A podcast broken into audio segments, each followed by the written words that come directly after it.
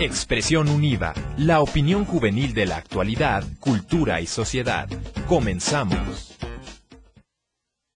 ¿Qué tal? Les saluda Miguel Camarena Agudo. Bienvenidos sean todos ustedes a este podcast de Expresión Univa.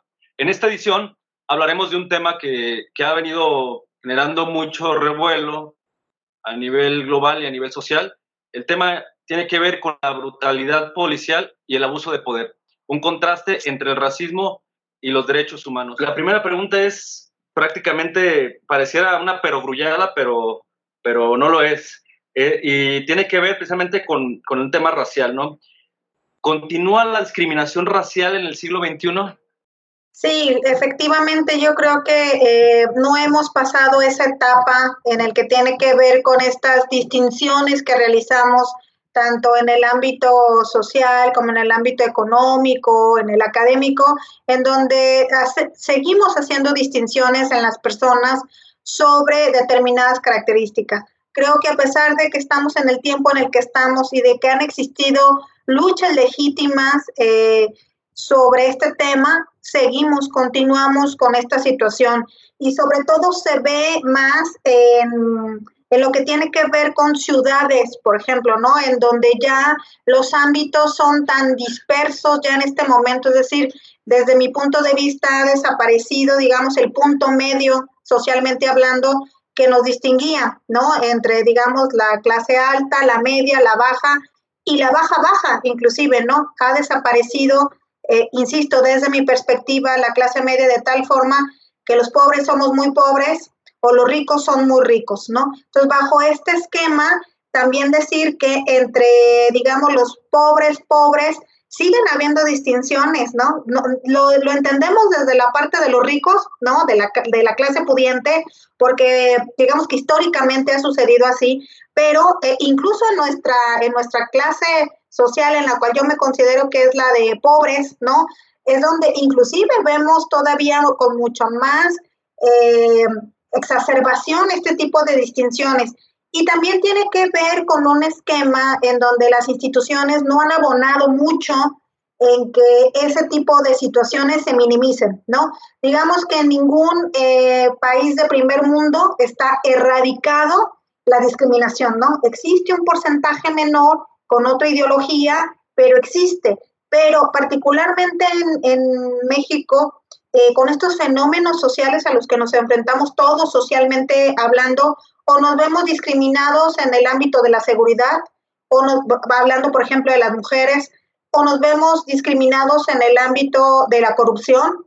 Es decir, por ejemplo, yo no puedo ser tan corrupta, pero porque no tengo los medios para ser corrupta, ¿no? O no estoy en el ámbito de poder para ser corrupta. Entonces, todas este tipo de distinciones sí implica una determinada discriminación que pone en desventaja o nos pone en desventajas a las, a las personas en general, pero particularmente algunos grupos, como lo podrían ser, insisto, las mujeres, ¿no? Los niños, los adultos mayores o inclusive situaciones tan extremas y tan ilógicas ya en este momento como serían cuestiones de piel, cuestiones en el ámbito económico, lo que tendríamos que estar ya migrando, bueno, primero decir, si existe, si sigue existiendo, históricamente lo hemos ido arrastrando, ¿qué tendríamos que hacer para que esto se minimizara, se inhibiera? Pues simple y sencillamente estar pensando ya en políticas públicas integrales, ¿no? Porque las políticas públicas que han sido pensadas para, de alguna manera, atacar esta problemática han sido eh, aisladas. Maestra Yasmín, ¿qué opina? ¿Seguimos en un contexto de discriminación racial? Definitivamente eh, la respuesta es sí, eh, no, no, hay duda de, ello.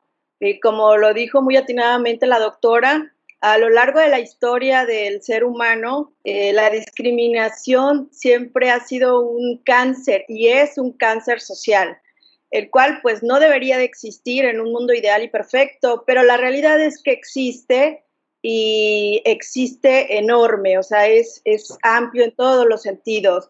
Todos los días, todos los días hay personas, hay grupos sociales que son, eh, son víctimas de esta discriminación por cualquier característica física, color de piel, eh, este, nacionalidad, eh, creencias religiosas, eh, sexo. Entonces existe en muchos ámbitos, eh, muchas personas y muchos grupos sociales no se, no se libran de, de esta situación y es un problema eh, social de, tanto de particulares como de autoridades, funcionarios públicos, que se ha estado combatiendo. Entonces, existe, sí, sí existe, eh, gravemente creo que es un problema fuerte en el cual eh, hay que atacar y hay que trabajar todos juntos.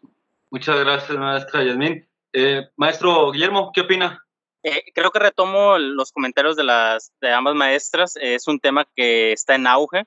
Lo vimos últimamente como una situación que se despertó con el tema de Barba de Regil, ¿no? Haciendo eco como a esta cuestión de, de, de cuestiones populares y que tiene que ver con que más allá del color de piel es la connotación que existe y el trasfondo de odio, de rechazo, de exclusión hacia las personas con ciertas características, ¿no?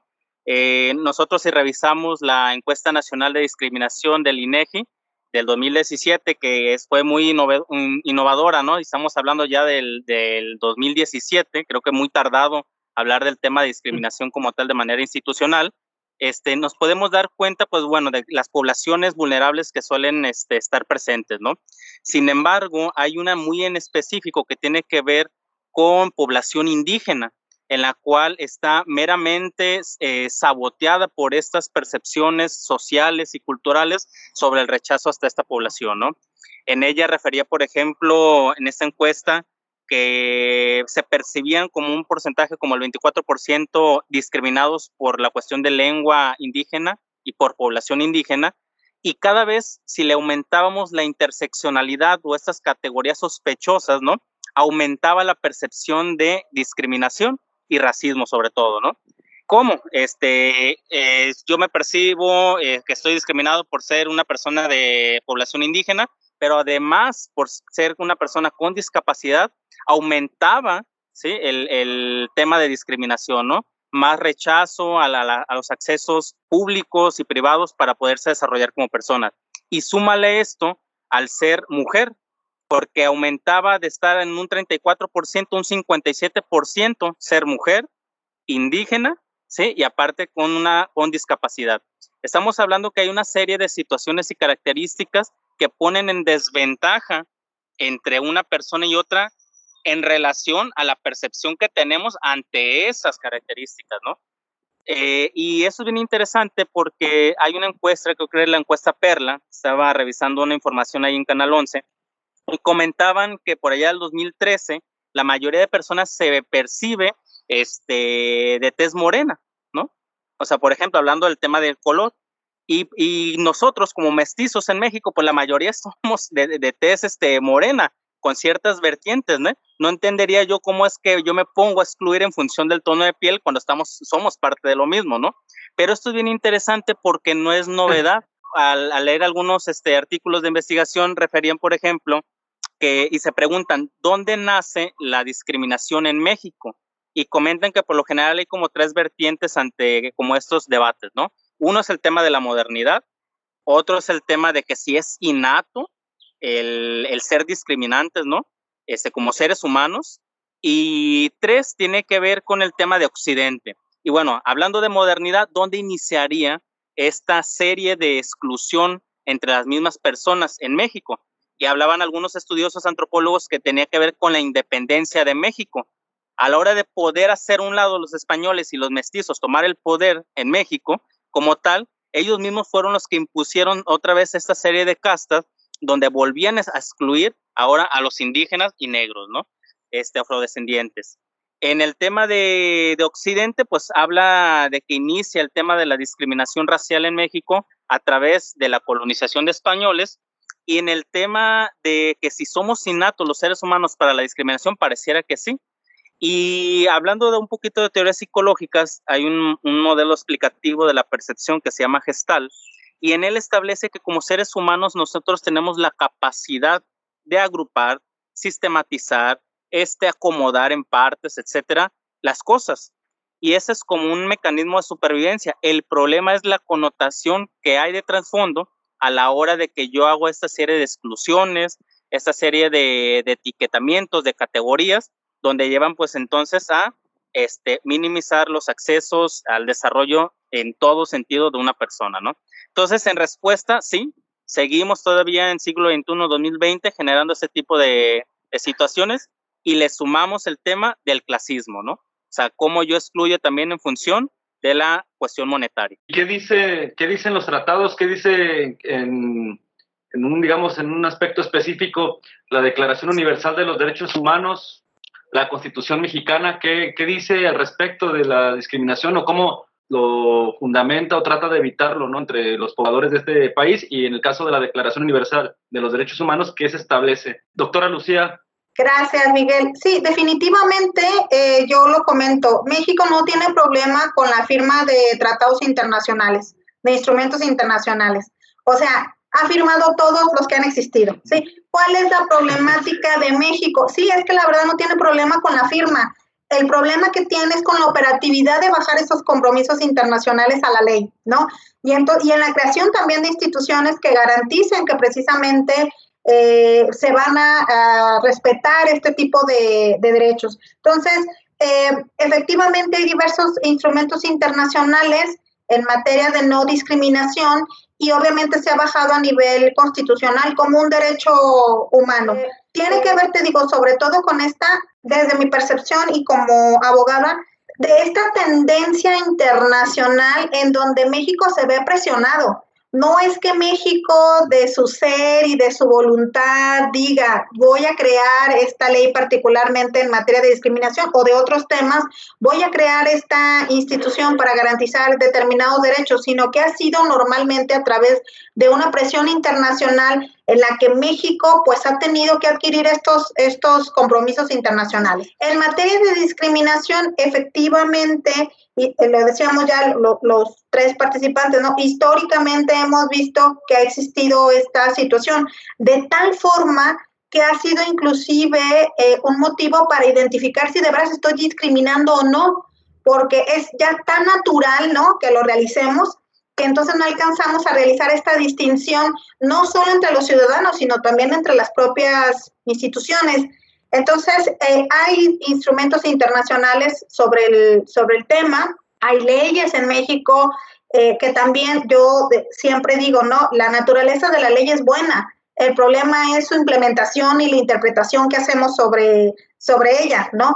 Y garantizar a través de instituciones y de políticas públicas, de estrategias y de acciones, pues que esos derechos se, se respeten. Ahora, yo creo, Miguel, que e inclusive este tema va más allá de la de regulación, porque inclusive hay, hay este, te digo, el soporte jurídico o el menaje jurídico eh, amplio, sin embargo, eh, no ha sido, digamos, en la materia social, no ha sido suficiente que contemos con esta normatividad para inhibir el tema de la, de la discriminación. El tema no es la ley, el tema es cómo nosotros como ciudadanos nos sensibilizamos respecto a eso, cómo nos reeducamos respecto a no discriminar.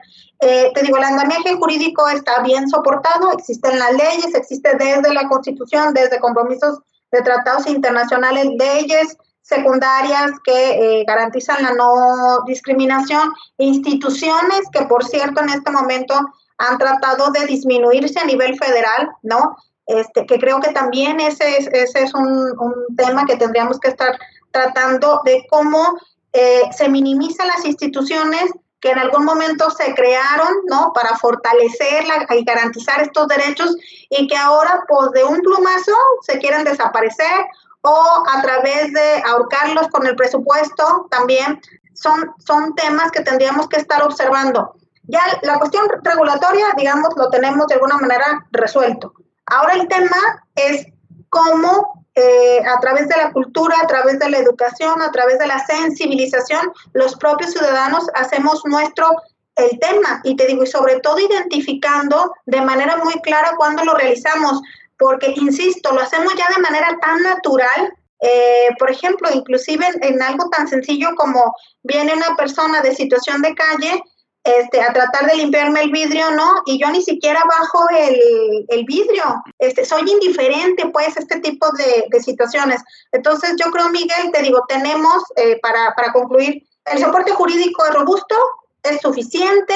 La problemática es en eh, cómo lo garantizamos, a través de qué acciones concretas lo hacemos y eh, si identificáramos un área de oportunidad en la parte jurídica, pues eso se puede, digamos, resolver, ¿no? El tema es eh, con acciones concretas, con estrategias completas y visibilizando qué es lo que queremos llegar a corto, mediano y largo plazo sobre este tema de discriminación. Maestra Yasmín, ¿Cree que esta brecha pueda ser salvada entre la ley, entre lo escrito y lo que se hace cotidianamente? Definitivamente si nos ponemos a trabajar todos en conjunto, sí, sí, sí puede ser salvada. Eh, como lo decía la doctora, eh, ya no necesitamos más leyes. Tenemos y tenemos buenas leyes, tenemos buenos tratados. Eh, la constitución eh, hermosa. Yo le digo a mis alumnos, tenemos la parte romántica, nuestros derechos humanos reconocidos por el Estado. Eh, aquí, ¿qué nos falla? Nos falla tal vez la implementación, eh, pero ¿cómo podemos salvar? ¿Cómo podemos salvar esa brecha que, que, que me estás comentando y que la doctora ha hecho hincapié? Yo creo, desde un punto de vista muy particular, que tenemos ejes fundamentales como son pues la base de la sociedad, que es primero la familia, porque eh, desde pequeños hay que inculcarlos, hay que educarlos a, las personitas, ¿verdad? Que obviamente vayan a ser eh, personas de bien y con valores positivos además, porque al final de cuentas ellos son los, el futuro, ellos los, van a, eh, los que crecen, nuestros jóvenes que son el presente también, y nosotros como profesionistas también tenemos que aportar para acumular de una cuestión positiva, sumar positivo y hacer un esfuerzo no quiero ser una cuestión negativa, decir, no, no sé, no se puede, es muy difícil. Sí, pero, pero no imposible. Yo creo que siempre existe la posibilidad de que esa brecha eh, se llegue a unir y creo que sí lo podemos lograr.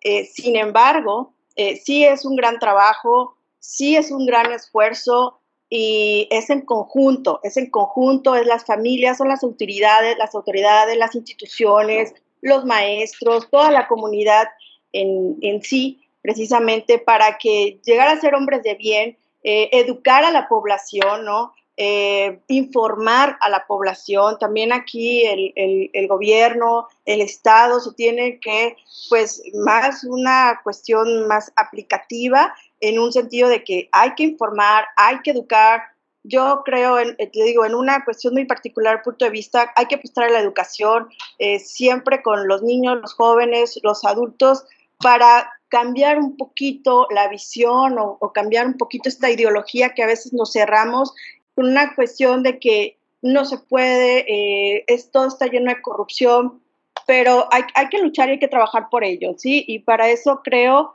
que habemos todavía mucha gente eh, muchas personas que, queremos y, podemos, ¿no? Ese, es mi punto de vista. Muchas gracias, maestra Yasmín. Maestro Guillermo, ¿qué opina? Bueno, creo que es este complicado, no creo que sea utópico, creo que sí pasará mucho tiempo para que haya cambios como más concretos, ¿no?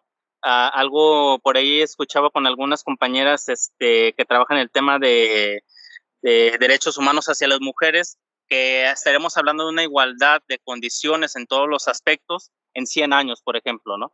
O sea, realmente nos lleva un paso a paso a estarlo trabajando y poder incorporando en nuestra práctica diaria y cotidiana, pues estos ajustes que nos permitan buscar este cambio de estructura, ¿no?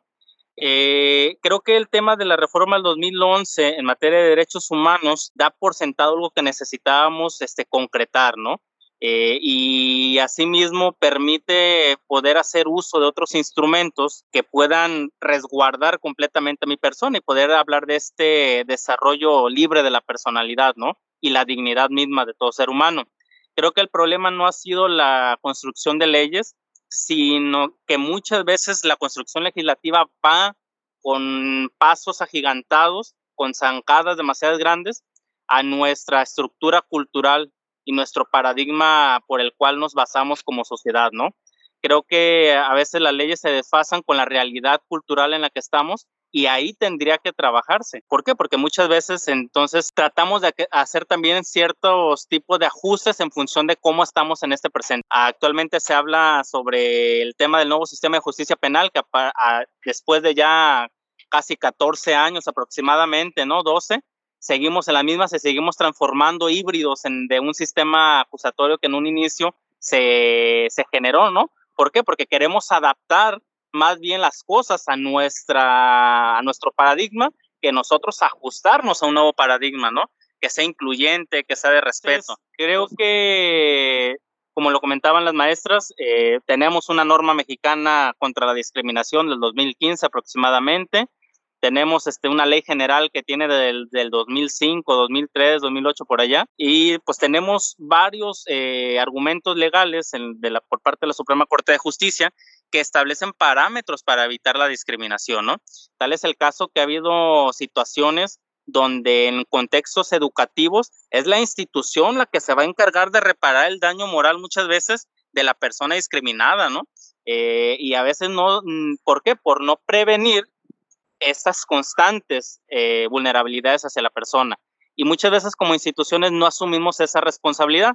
Caso así como muy sonado es el niño este que entró a la UNAM, muy jovencito, como de 14 años a la universidad, y los mismos maestros, o sea, lo excluían para que no se apropiara del conocimiento que porque era un niño y que qué hacía ahí, ¿no? Que así era más mediático el asunto que otra cosa.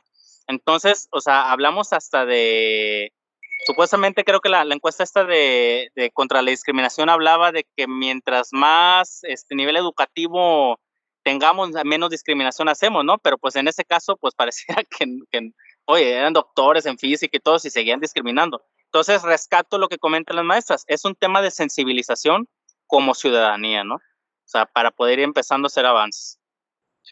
Ahora, pasando un poquito y todo esto que, han comentado, eh, con los últimos sucesos, el caso concreto de en Estados Unidos con George Floyd y Giovanni López aquí en, Jalisco, eh, relacionados con la, con la fuerza, digamos, con el uso desmesurado de la fuerza por parte de la policía y también ligándolo con otro aspecto que en su momento, en el 2008, hizo mucho ruido con un documental que se llama Presunto Culpable, ¿no? Donde se hablaba de que más del 90% de los, de los casos pues no tenían un seguimiento, un seguimiento formal, ¿no? De los casos de los delitos.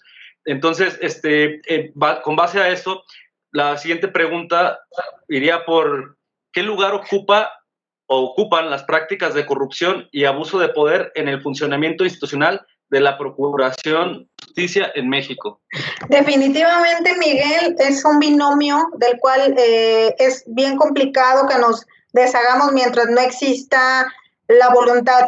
¿Por qué? Porque no hay ningún sistema, Miguel, eh, sistema estatal anticorrupción, sistema nacional anticorrupción, que soporte eh, estos vínculos, ¿no? Entre la impunidad, la corrupción, la violencia eh, y otro, la pobreza inclusive, ¿no? No va a haber ningún sistema que soporte todo este tipo de, de fenómenos, pero particularmente la corrupción y la impunidad, ¿no? Que es como la fórmula perfecta que tenemos en México eh, en esto particular. Entonces, finalmente eh, sabemos, eh, y sobre todo más por los casos que han surgido últimamente, particularmente en Jalisco, que sí existe un abuso policial por parte de las corporaciones que tiene que ver con prácticas históricas, otra vez, ¿no? Esta sistematización de conductas, ¿no? Históricas que vienen este, pues desde dirían desde antes, ¿no? Desde hace mucho tiempo, pero que ahora ponemos mucho más, mucho más atención precisamente porque ya tenemos un hartazgo social, Miguel. Si sabes, esto en donde ya la ciudadanía ya no estamos dispuestos a que continúen este tipo de actos. Entonces, eh, sin más, pues tenemos también ejemplos a nivel internacional que luego como que también en México, en Jalisco, nos motivan también a salir con estos temas, ¿no? Y particularmente en el caso de, de, lo que vivimos aquí en Jalisco con Giovanni, pues sabemos que hay un antecedente muy importante que tiene que ver con el caso de George Floyd, ¿no? En Minneapolis. Eh, que también esto, la brutalidad policial no es un hecho aislado. Es decir, no es que se cometa cada determinado periodo, se comete sistemáticamente, solamente que en algunos casos no son conocidos. Y particularmente algunos sí, como, como pasó en Estados Unidos con George Floyd, ¿no? Eh, ya Human Rights eh, Watch pues ha concluido que particularmente tratándose del tema de discriminación, eh, las personas negras de color negro pues son sometidas a medidas de fuerza física eh, mucho más severas que las personas blancas, ¿no? Eh, con una frecuencia más o menos lo establece este estudio de 2.7 veces superior a la que es observada en la población blanca. Es decir, las instituciones policiales aplican más fuerza a las personas de color, en este caso negro, ¿no? Que a las personas de color eh, blanco. Y también tiene que ver eso en Estados Unidos, pero también en México, un poco lo ya lo decía nuestro compañero, eh, sobre los vecindarios con, con que económicamente, ¿no?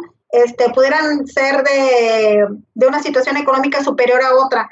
Entonces, eh, la frecuencia, por ejemplo, de las interacciones que tiene la policía con, las, con los barrios eh, digamos, con menor capacidad económica es de 10 veces mayor que con otros sectores donde la población pues era predominantemente blanca y con mayores recursos eh, económicos, ¿no? Eh, por ejemplo, en el 2015, hablando de Estados Unidos, del, 2000, del 2015 al 2018, 3.943 personas fueron atacadas con arma de fuego y murieron a manos de las policías de Estados Unidos, ¿no? También según registros del Washington Post. Eh, y fueron muertes provocadas por, por policía. Casi una cuarta parte de las personas asesinadas eran negras. Entonces, esto sí es lo que nos tiene que llamar la, la, atención, a pesar de que eh, las personas negras en Estados Unidos solamente representan el 13.4% de la población general.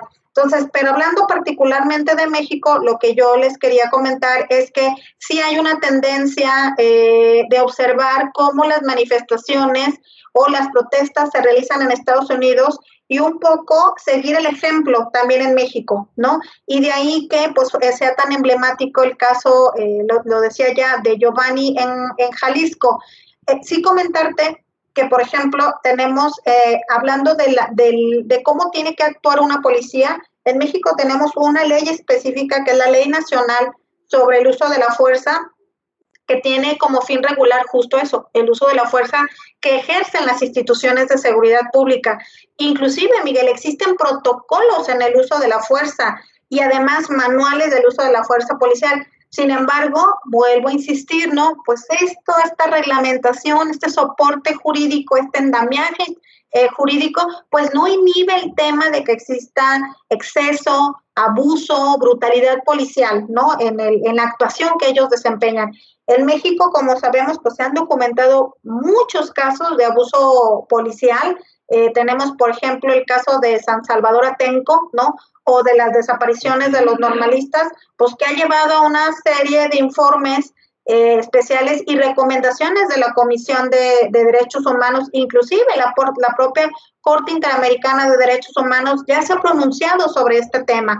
Entonces, eh, sí tenemos que poner ya más la atención como ciudadanos y con esta corresponsabilidad que teníamos y ya en algún otro espacio que tú compartíamos con, contigo, Miguel, hablábamos de la empatía, ¿no? De la empatía de que el ciudadano le tiene que afectar todo lo que le afecta al otro ciudadano. De tal forma que no porque no me haya pasado a mí, no quiere decir que no sea una realidad en México, en Jalisco y en otros estados. La pregunta es si la corrupción y la impunidad en México son el abono de, del abuso de poder, en este caso de los policías o los militares, ¿no? Que también ya lo, lo mencionaba la, doctora Lucía. Ok, bueno, eh, sí, es una situación delicada, pero en este tema, fíjate que creo en una cuestión particular, en una opinión particular, eh, que no debemos etiquetar eh, de manera general a, a, todos estos funcionarios o personas, porque sí existe Sí, claro, y está, como dice la doctora, está documentado por instituciones este, públicas, por organismos nacionales, internacionales, eh, pero no debemos etiquetar de manera general porque si existe, bueno, es verdad, están ahí, pero también existen eh, funcionarios, existen instituciones que realizan su trabajo de, de una manera ardua ¿no? y, y, eficaz y están con el día, día a día aquí, eh, ¿qué lugar ocupa y se abona? Bueno, sí se abona definitivamente. ¿Y qué lugar ocupa? Bueno, ocupa un lugar muy importante y principalmente pues porque tiene un gran impacto social, ¿no? Tanto económico como social, obviamente eh, ya lo comenté, y esto pues abona a más violencia, abona a más violencia, abona a, una separación eh, cada día más fuerte por ideologías, eh, y que buscan al, al, final una justicia, pero solo para unos cuantos, ¿no? Solo para pocos. Eh, factores que intervienen, pues factores económicos, factores culturales, eh, factores ideológicos, y definitivamente en vez de, de, que la norma, como, como, dice la doctora, porque la tenemos, ahí está toda la situación, sea una máxima de derecho para buscar una, una procuración de justicia, pues, pues buena, ¿no? De calidad, pues al final nos resta y separa lo que es el fin del Estado, que es el bien común. Eh, además, creo también que parte de un problema de raíz es la, falta de preparación a veces técnica eh, o intelectual de, las personas que van a, asumir este papel de, policías, de, de impartición de justicia, cuestiones administrativas, entonces, sí, nos falta preparación, nos falta sensibilidad, más humanizados, ¿verdad? Que, cuestiones eh, tan burócratas, eh, más empatía hacia las personas, porque existe la ley, existe eh, la situación, pero ¿dónde es donde, como fallamos, dónde fallamos como sociedad? ¿Dónde fallamos como institución? ¿No? Entonces creo a veces es la falta de preparación, no etiquetar eh, de manera general. Existen malos elementos, pero existen muy buenos elementos. Entonces, eso es con lo que, con lo que aporto y me quedo. Maestro Guillermo, ¿qué opina? ¿La corrupción y la impunidad son promueven eh, de alguna manera el abuso de poder o dan el espacio para, como bien dice la, maestra Yasmín, para aquellos que hacen o que abusan de, su, de sus insignias o de sus uniformes con personas que prácticamente, como decía la doctora Lucía, pertenecen a un grupo vulnerable, ¿no?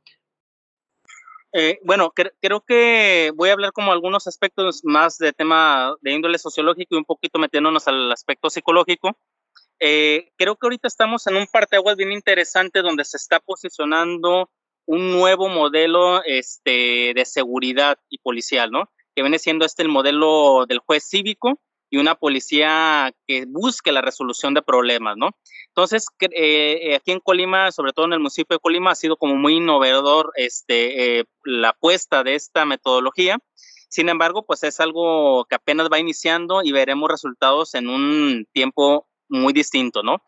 Pero los avances este, legales, estos, estos paradigmas legislativos que a veces nos van arrebasando, obviamente exige al policía poder profesionalizarse, ser una policía científica, ser una policía preparada en todos los aspectos, ¿no? Son exigencias que le demandan la misma dinámica social y legal. Sin embargo, también hay que reconocer, como decía la maestra Yasmín, que el policía se encuentra contra la espada y la pared, ¿eh? O sea, es víctima de, de mandamientos irracionales de las figuras de autoridad por encima de ellas, ¿no? Y por otro lado es también víctima de la misma, del mismo prejuicio que se viene arrastrando por esta, este, por esos aspectos históricos que la misma institución ha generado, ¿no? Donde la ciudadanía pues rechaza completamente la figura del policía. Creo que es muy necesario también entender que modelos nuevos de policiales eh, son aspectos este, o paradigmas eh, de los ochentas donde ya ha habido propuestas interesantes a tratar de renovar. El problema sigue siendo el traer modelos policiales tradicionales apegados al aparato y el poder del Estado y del Estado muchas veces del representante en ese momento del Estado, ¿no? Haciendo uso de la seguridad pública para poder resguardar este, los intereses de esta persona, ¿no? Y no un modelo policial que vaya encaminado, pues, a la seguridad ciudadana, ¿no? Encaminado a la protección y, sí, y respeto de los derechos humanos de la ciudadanía. Creo que esto es bien interesante porque en algunos este, modelos policiales municipales existe esa figura del, del policía de proximidad social, se busca tener una policía comunitaria, ¿no? Y abogando por el tema de la prevención. El problema siempre va a estar que hay intereses de mandamases de por medio que hacen uso del, sistema policial, pues para sus fines, ¿no? Y bueno, y eso es bien interesante porque cuando nosotros vamos identificando las características del elemento policial, encontramos que muchas veces, y esto se va relacionando con algunos otros experimentos en psicología social, que hay una obediencia ciega hacia la autoridad por parte del elemento, sin una capacidad de crítica posiblemente para determinar qué está bien y qué está mal. ¿Por qué? Porque hoy en día el policía, cualquier acto se va a ver reflejado y se va a evidenciar en un proceso este, de índole penal, ¿no? A la hora de evidenciarlo como testigo experto de los hechos que se mande llamar y que le pongan su contrainterrogatorio y truene, ¿no? Entonces, no se, no se tiene que prestar este tipo de, de malas jugadas, de malas prácticas, porque pues vas a terminar siendo él el, el, que como el chivo expiatorio del mal, ¿no? Del, de otro mal ya hecho por una persona que razonó qué es lo que buscaba, ¿no? Estos principios en psicología social establecen muchas veces este reconocimiento de la autoridad y la falta de crítica, resultado también de que en ocasiones la persona que está obedeciendo las reglas no se involucra con la víctima y por ende hay como un distanciamiento ante ella, lo que la lleva, ¿sí? A poder ejercer la violencia que le están diciendo que tenga que ejercer, ¿no? Por otro lado, se hablaban de que personalidades autoritarias son más tendientes a este, obedecer las normas sin ser críticos al respecto, ¿no? Y hay una necesidad de conformarnos ante el grupo. Si a todo mundo está haciendo que le aviente un gas lacrimógeno a, a la población, pues yo no me voy a ver siendo eh, lo opuesto a esto que, que, viene dándose, ¿no? Entonces me adecuo a pesar de que me siente incómodo mal ante el hecho a hacerlo, ¿no? Eh, y ese es un experimento, y les recomiendo revisar, se llama el experimento de Milgram, eh, que es un científico, un psicólogo social, donde solicita a gente, este científico, para aumentar toques eléctricos en función de que una persona está dentro de otro, otro cuarto, ¿no? Entonces la persona que está levantando, mientras sigue las instrucciones de dar toques eléctricos a esta persona, este, pues no conoce a la persona. Y a pesar de que se siente moralmente mal, el, el, científico le dice, no, sigue con el experimento, ¿no? Al grado de que descargan hasta 300 watts en la otra persona, ¿no? Obviamente la otra persona no estaba conectada a ningún toque eléctrico, era una persona que estaba fingiendo gritar a la hora de que se le hacía el palanqueo, pero ahí te habla de por qué no para la persona, ¿no? Y por otro lado, otro autor, Philip Zimbardo, un psicólogo social que hace su experimento de la, de la cárcel de Stanford, establece que es el rol lo que va a llevar a la ejecución de determinadas conductas. Si yo tengo un rol que establece eh, una sensación de poderío, me va a llevar a veces a no razonar y hacer un abuso del poder del mismo, ¿no? Por creer que puedo racionalizar este rol que estoy llevando yo a cabo, ¿no? Eh, en este caso, por ejemplo, ponían en la época de los setentas a personas a jugar eh, de policías y ladrones que estaban presos y eh, eran personas que en ningún momento habían estado involucrados en milicia o eran policías, ¿no? Y cuando se asumen en el rol del papel como policías, generan malas prácticas de violaciones de derechos humanos, sobre todo como de tortura, sin haber recibido indicaciones. La única indicación que hacía el experimentador era, haz lo que tengas que hacer. Y ahí vas a dejar a las personas sin dormir, a pegarles este, en los nudillos, a ponerles un número en vez de hablarles este, por su nombre. O sea, no había un antecedente de violencia, sino fue el traje que se puso en las personas para asumirse con este abuso de poder, ¿no? Entonces creo que es, es, es, necesario poder entender que hay aspectos que tenemos que tomar en cuenta eh, multimodales para entender cuál es la situación psicológica y social del policía que lo lleva al abuso de poder, ¿no?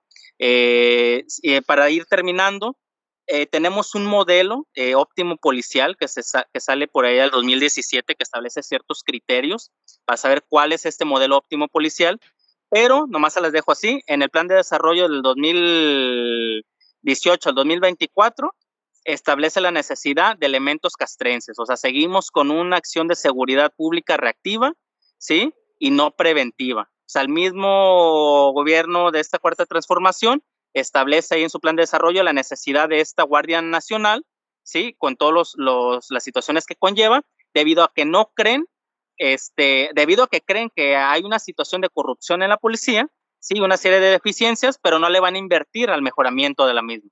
Entonces seguiremos mm. todavía cuatro años más con la misma visión reactiva del uso del, este, de la policía, ¿no? De la seguridad pública. cuánto. Muy bien. Muchas gracias, maestro Guillermo. Ya la última serie de preguntas. Este, vimos manifestaciones eh, durante tres días en, en, Guadalajara, luego se, eh, algunas se replicaron en otras partes del país. Y, y bueno, ante esto, eh, ¿qué acciones debe, debe realizar o debemos realizar como sociedad en cuanto a estos hechos? ¿Y cuáles son los mecanismos de defensa que la ciudadanía debe utilizar o están a disposición de la ciudadanía para utilizarse? Lo cual quiere decir a qué instituciones o qué instituciones ayudan a, proteger los derechos humanos ante, un, ante una situación como esta, de abuso de poder este, y, o, bueno, de abuso de la fuerza policial en este caso. Este, ¿Qué opinan de o qué conocen acerca de este, de este asunto? Sí, efectivamente la parte del derecho a la protesta, a la manifestación es legítima. Ya eh, lo comentábamos en, en, en otros momentos en que es un derecho que está a nivel constitucional, que puede ser ejercido, ejercido, perdón, que coincide con otros, con otros derechos, que a su vez hace que se garantice otro derecho y otro. Coincido totalmente con nuestro compañero en el sentido, y, y, lo decía un poco al inicio, no hay ningún sistema de ninguna índole que soporte todos los fenómenos sociales que estamos viviendo, ¿no? Inclusive el Sistema Nacional de Seguridad Pública se conforma precisamente con el ánimo, ¿no?, de atender la seguridad pública, de que exista una coordinación, pero este sistema ha sido rebasado. De ahí que ahora tengamos pues, las consecuencias que tenemos en materia de incidencia delictiva y un poco que tiene que ver también con las manifestaciones que se han, han realizado, particularmente en Jalisco, en Guadalajara, sobre el tema de, de Giovanni. Ya lo decía, totalmente legítimo, este, el tema de las acciones, tanto técnico, táctico, operativas, de las corporaciones policiales, pues no cubrieron las expectativas de la demanda social, ¿no? Eh, la intención de la policía es proteger y crear certidumbre a los ciudadanos de seguridad. Sin embargo, pues esto, en este, particularmente en este caso, pues no fue, no fue así. Eh, se denotó que efectivamente eh, lo que necesitan ya lo comentaba la maestra, pues es un tema de profesionalización, ¿no?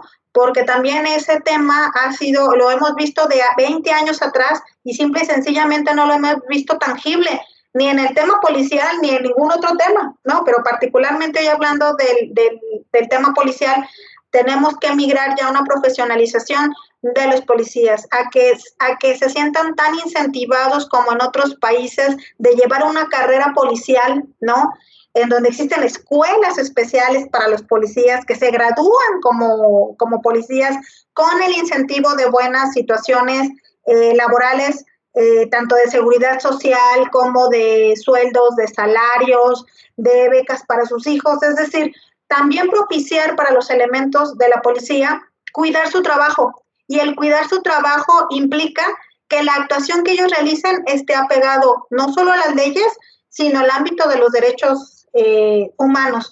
Lamentablemente tenemos que ver este tipo de circunstancias para que entonces la autoridad voltee a ver un determinado fenómeno social, ¿no? Que en este caso fue pues el homicidio de Giovanni, probablemente en manos de elementos de un cuerpo de seguridad municipal, que también recordemos que en el caso de los municipios, pues es el primer contacto que tienen con la ciudadanía. Es decir, es, más fácil que, yo tenga contacto con un policía municipal a que lo tenga con uno del Estado o incluso con un policía eh, de, la policía investigadora, ¿no? Entonces, este tema, como ya lo comentaba desde el inicio de mi intervención, tiene que ver con una situación que lo tenemos ya que observar de manera integral. Eh, no podemos ver alejado a la policía de la corrupción, de la violencia, de la ciudadanía las acciones que estemos ya pensando en un futuro, si, si, si se quiere seguir manteniendo el Sistema Nacional de Seguridad Pública bajo también el andamiaje jurídico bajo el que se diseñó, o se fortalece o hay una reingeniería o eh, como otra opción tendríamos que estar migrando a estrategias como la profesionalización de los, de los policías. Y que con ello también la ciudadanía conozcamos cuáles son los alcances y las facultades que tienen, porque también uno de, de los grandes eh, preguntas que yo les realizo a mis alumnos es, no confío en la policía, ¿no? Como ciudadana. Creo que son corruptos, creo que son flojos, creo que, bueno, todo lo que se dice de los policías. Pero cuando me sucede algo, ¿a quién es la primera persona que acudo? Llamo a la policía. Entonces hay una incongruencia, ¿no? O sea, o le tienes confianza o no le tienes confianza. O sea, también la ciudadanía nos vivimos en esta, digamos, ambigüedad, ¿no? Respecto a la credibilidad de las instituciones policiales. Y hablando de estadísticas, efectivamente, las que son emitidas por el, el, INEGI, e que tiene que ver particularmente con el tema de seguridad y de procuración de justicia, pues vemos que hay un desgaste institucional eh, en los policías primero son los partidos políticos y luego vemos a las, a las policías como de aquellas que tienen una imagen institucional muy desgastada. ¿Qué tendríamos también que estar pensando? Pues en aquellas estrategias, ¿no? Con los expertos, con los que le saben totalmente el tema, de cómo ir poco a poco y de manera progresiva ganando la confianza eh, de la ciudadanía, porque eso es lo que tendría que estar pensando una institución, ¿no? En cómo generar confianza en la institución, que sea de seguridad y de procuración de justicia. Entonces, creo que eh, insistiría pues en esta parte en que tendríamos que estar fortaleciendo, en su caso, el Sistema Nacional de Seguridad Pública bajo estrategias muy específicas y bajo el contexto de cada uno de los estados, porque también como sistema nacional queremos ver a todos los estados de igual manera, ¿no? Cada uno de los estados tiene sus propias condiciones ¿no? que también nos hace repensar a los ciudadanos cómo, qué postura debemos de tener este, respecto a este caso, pero respecto a los feminicidios, respecto a los homicidios dolosos, respecto a la violencia familiar y bueno, pues otros rubros que también tendríamos que estar repensando qué postura debemos de tener. Hasta ahí dejo mi comentario, Miguel, gracias. Muchas gracias, doctora Lucía. Maestra Yasmín, ¿qué acciones debemos realizar como ciudadanos para que las cosas cambien como decía el maestro Guillermo, ya sea a largo plazo, mediano o corto plazo, no sabemos. Sí, bueno, abonando un poco a lo que dice la doctora, que muy, muy atinadamente, la verdad, la, profesionalización ¿no? de nuestros elementos. Eh, bueno, creo que se ha hablado mucho de, de redes, de técnicas, de organizaciones, de estrategias para buscar eh, precisamente qué acciones realizar eh, para, como sociedad, ¿no? Para reducir eh, esta situación. yo lo voy a, este, a, enfocar en tres ejes a corto, mediano y largo plazo. Los tres ejes son precisamente las acciones jurídicas y la formación profesional, la educación ¿verdad? La información al ciudadano, la información al pueblo, informarlo, educar, educarlo y la familia como base totalmente, totalmente, principios, valores, cuestiones positivos, porque esto, como, como le comento, es una cuestión a corto, mediano y largo plazo. Y como decía el maestro, a lo mejor tenemos que sufrir como como un cambio de estructura que va a ser largo, a lo mejor va a durar 50 años, 100 años, 60 años, 30 años, no lo sabemos, o a lo mejor 5 o 2 años, no lo sabemos. Pero eh, hay que iniciar desde abajo, hay que iniciar de raíz sin eh, dejar por alto, sin dejar pasar por alto, pues las cuestiones profesionales, la formación, eh, fomentar el empleo también tiene mucho que ver esta situación, como lo decía la doctora, eh, al final de cuentas ellos son empleados también y comen y tienen familias y tienen una dignidad humana también y, y es una apreciación. Y el policía que está enfrente pues tiene un hijo, tiene una madre, y tiene una, una cuestión emotiva que hay que hacerlo, hay que realizar y hacer como una empatía, como un clic, ¿verdad? Pero lo resumo en estos ejes, en estos tres ejes fundamentales que te repito, es a mediano, corto y largo, largo plazo, ¿verdad? En cuanto a la defensa, eh, pues siempre vamos a tener la vía jurídica a través de las instituciones. Existen diversas instituciones, ¿verdad?, encargadas precisamente, pues, para recibir las quejas tanto de discriminación y abusos de autoridad, eh, también discriminación por parte de particulares, porque eh, nosotros como sociedad nos, nos, nos, quejamos y decimos, pero a veces también somos partícipes de estas cuestiones de discriminación entre nosotros mismos, entre grupos eh, selectos o hacemos para acá eh, diversas características, ¿no? Entonces siempre la empatía, las instituciones, hay que pues, tener confianza, hay que fomentar eh, esa confianza en estas instituciones y pues la vía, la vía legal, ¿verdad? El diálogo también.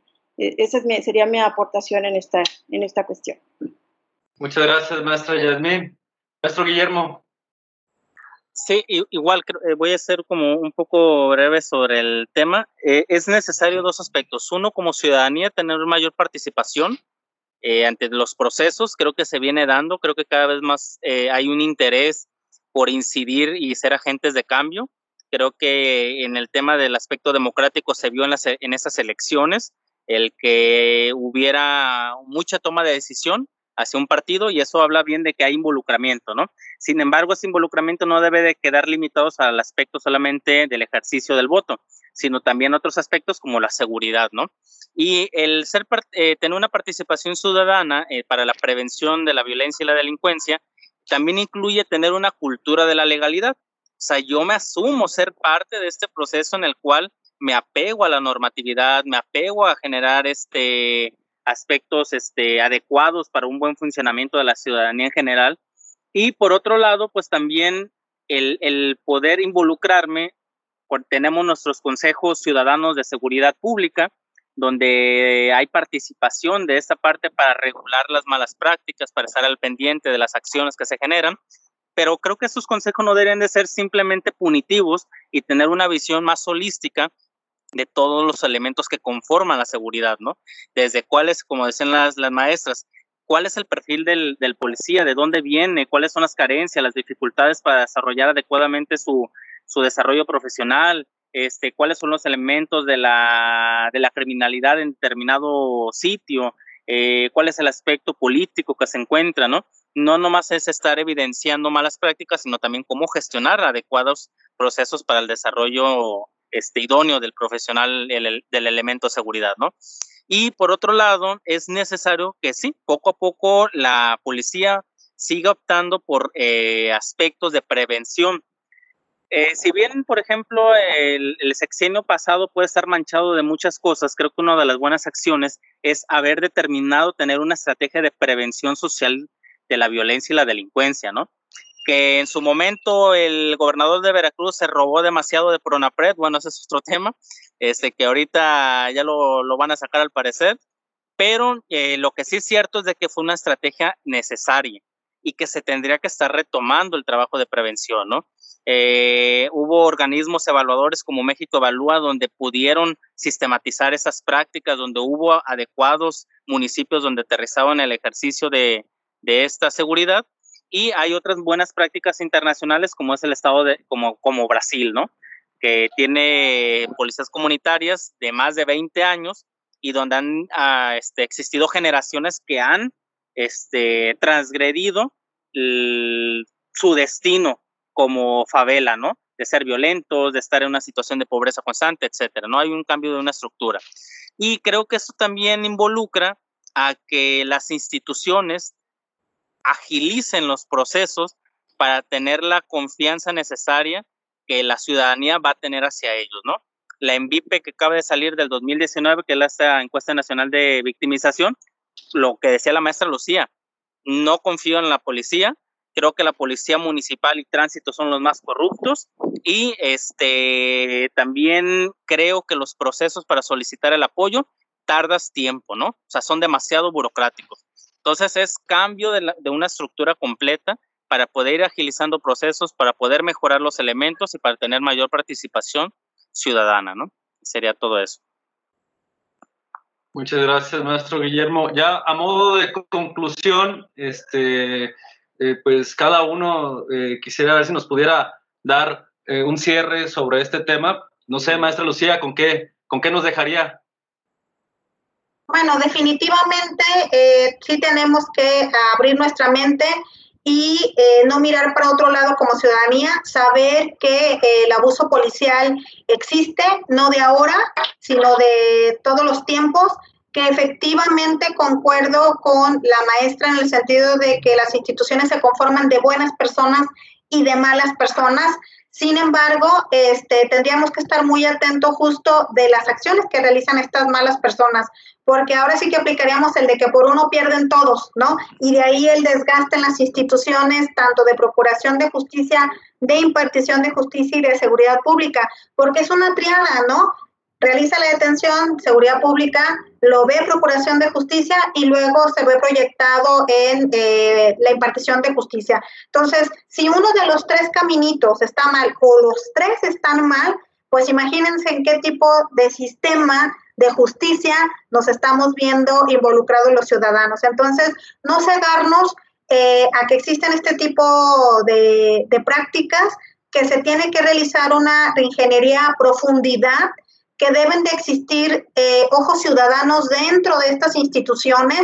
Eh, por ejemplo, en Jalisco se cuenta con un Consejo Técnico Ciudadano de la Fiscalía Estatal que está conformado por académicos, pero que ya es un ente, es decir, ya pudimos meter el pie entre la puerta que estaba cerrada, ¿no? Entonces ahora ya lo que nos toca es no dejar que la cierren, inclusive que la abran más, ¿no?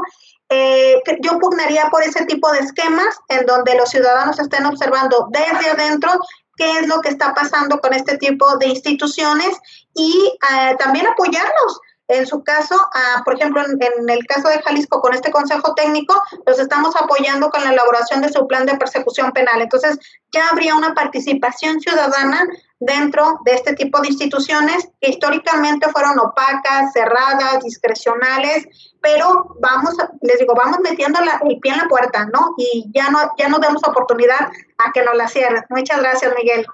Muchas gracias, doctora Lucía. Maestra Yasmín, ¿cuáles son sus conclusiones?